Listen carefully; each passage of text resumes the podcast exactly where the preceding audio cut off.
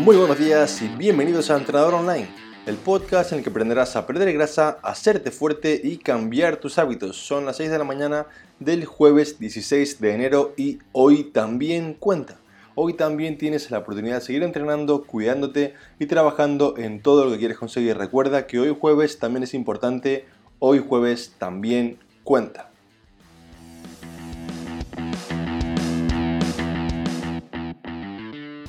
En el capítulo de hoy veremos cuántas veces debes comer al día para aumentar el metabolismo y con ello perder más grasa. Veremos si realmente esto funciona y también qué otras estrategias o qué otras herramientas tenemos para poder conseguir perder más grasa a través de aumentar el gasto calórico. Pero antes quiero pedirte disculpas porque ayer os prometí, ayer te prometí que estaría disponible en trainingarrandable.com en mi nuevo plan de entrenamiento para ayer. Pero, pero, pero, aquí en Tailandia la conexión no va todo lo bien que me gustaría y los vídeos no han terminado de subirse aún, con lo cual espero que hoy, que es jueves, estén completamente subidos para que puedas acceder al programa y empezar a cambiar tus hábitos, perder grasa y hacerte más fuerte desde hoy. Así que recuerda, hoy sí que sí estará disponible. Gracias por la espera y disculpa pues, por no tenerlo a tiempo como yo pensaba. Ahora sigamos ya con el episodio del día de hoy.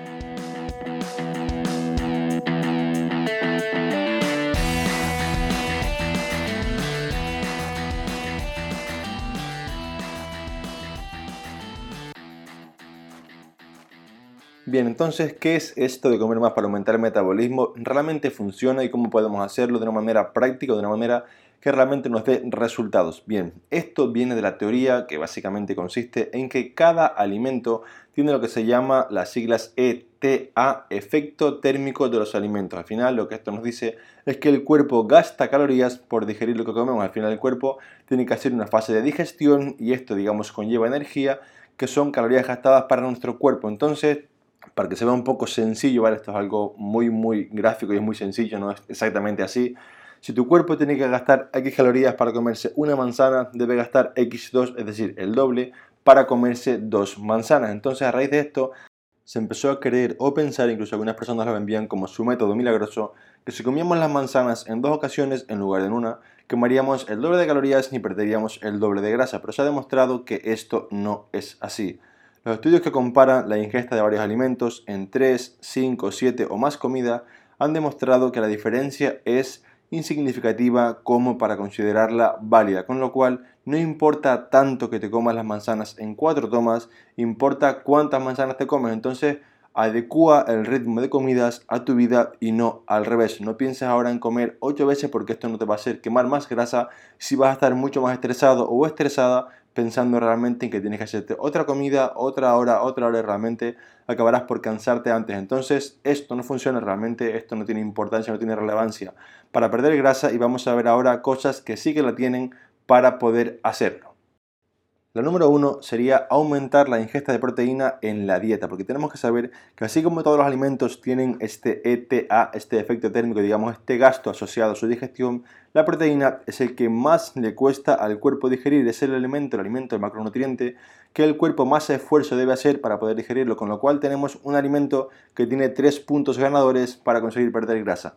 Punto número uno es el elemento de que su gasto térmico, digamos su gasto de digestión, es mayor que el resto. Punto número 2 es un alimento muy saciante que nos va a hacer no tener hambre tan a menudo y poder hacer una dieta que sea más llevadera. Y punto número 3 es el alimento que más nos va a preservar o mantener la masa muscular. Entonces, si sabemos todo esto, la pregunta es, ¿qué podemos hacer con él? La respuesta es muy sencilla, debes incluirlo sí o sí en tu propuesta de alimentación para perder grasa. Yo es algo que en los cursos que, digamos, en mis programas de entrenamiento y nutrición, hago mucho hincapié porque muchas personas ni siquiera Primero, que no saben la importancia de la proteína y segundo, pues saben cómo buscarla, cómo encontrarla, digamos, cómo hacer una cantidad adecuada o cómo repartirla. Y realmente cambia, pero eh, casi que al 100%, una perspectiva de pérdida de grasa con proteína o sin proteína, no solamente por, digamos, el resultado final, sino por la facilidad para llevar la dieta, digamos, por todo lo cómodo que es sentirte saciado, etcétera, etcétera, etcétera. Entonces, punto final sobre esto, por favor. Si quieres realmente usar algún tipo de, digamos, de estrategia o truco, que realmente son cosas que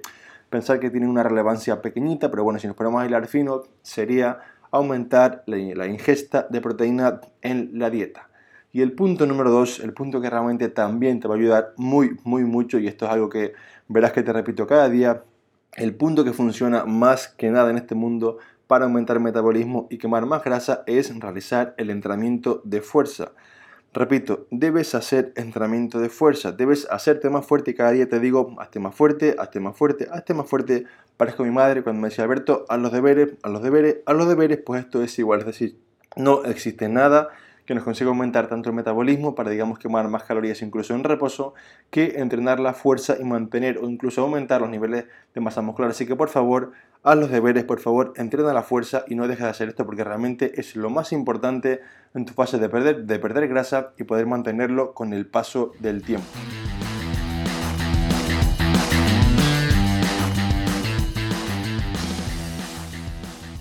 Bien, vamos ahora con un resumen del capítulo para que puedas llevarte a casa las tres ideas clave de una manera muy sencilla y sintetizada. Idea número uno, comer más veces al día no va a ser que aumentes el metabolismo ni con ello pierdas más grasa. Lo que importa es la cantidad de lo que se come, pero realmente pues no importa tanto comerlo en 5 veces o en 3 veces. Come las veces que sean necesarias y que te sea cómodo para tu día a día.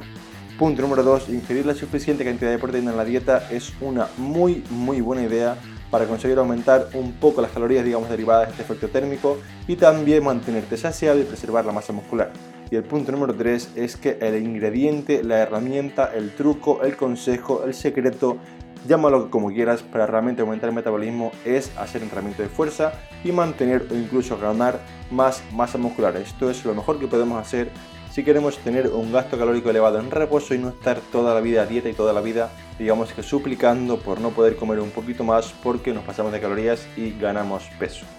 Yo me despido hasta mañana viernes otra vez a las 6 en punto. Recordar que a partir de hoy sí tenéis disponible el nuevo plan de entrenamiento, hábitos y nutrición en trainingarrendawall.com estará disponible durante el día de hoy, como siempre.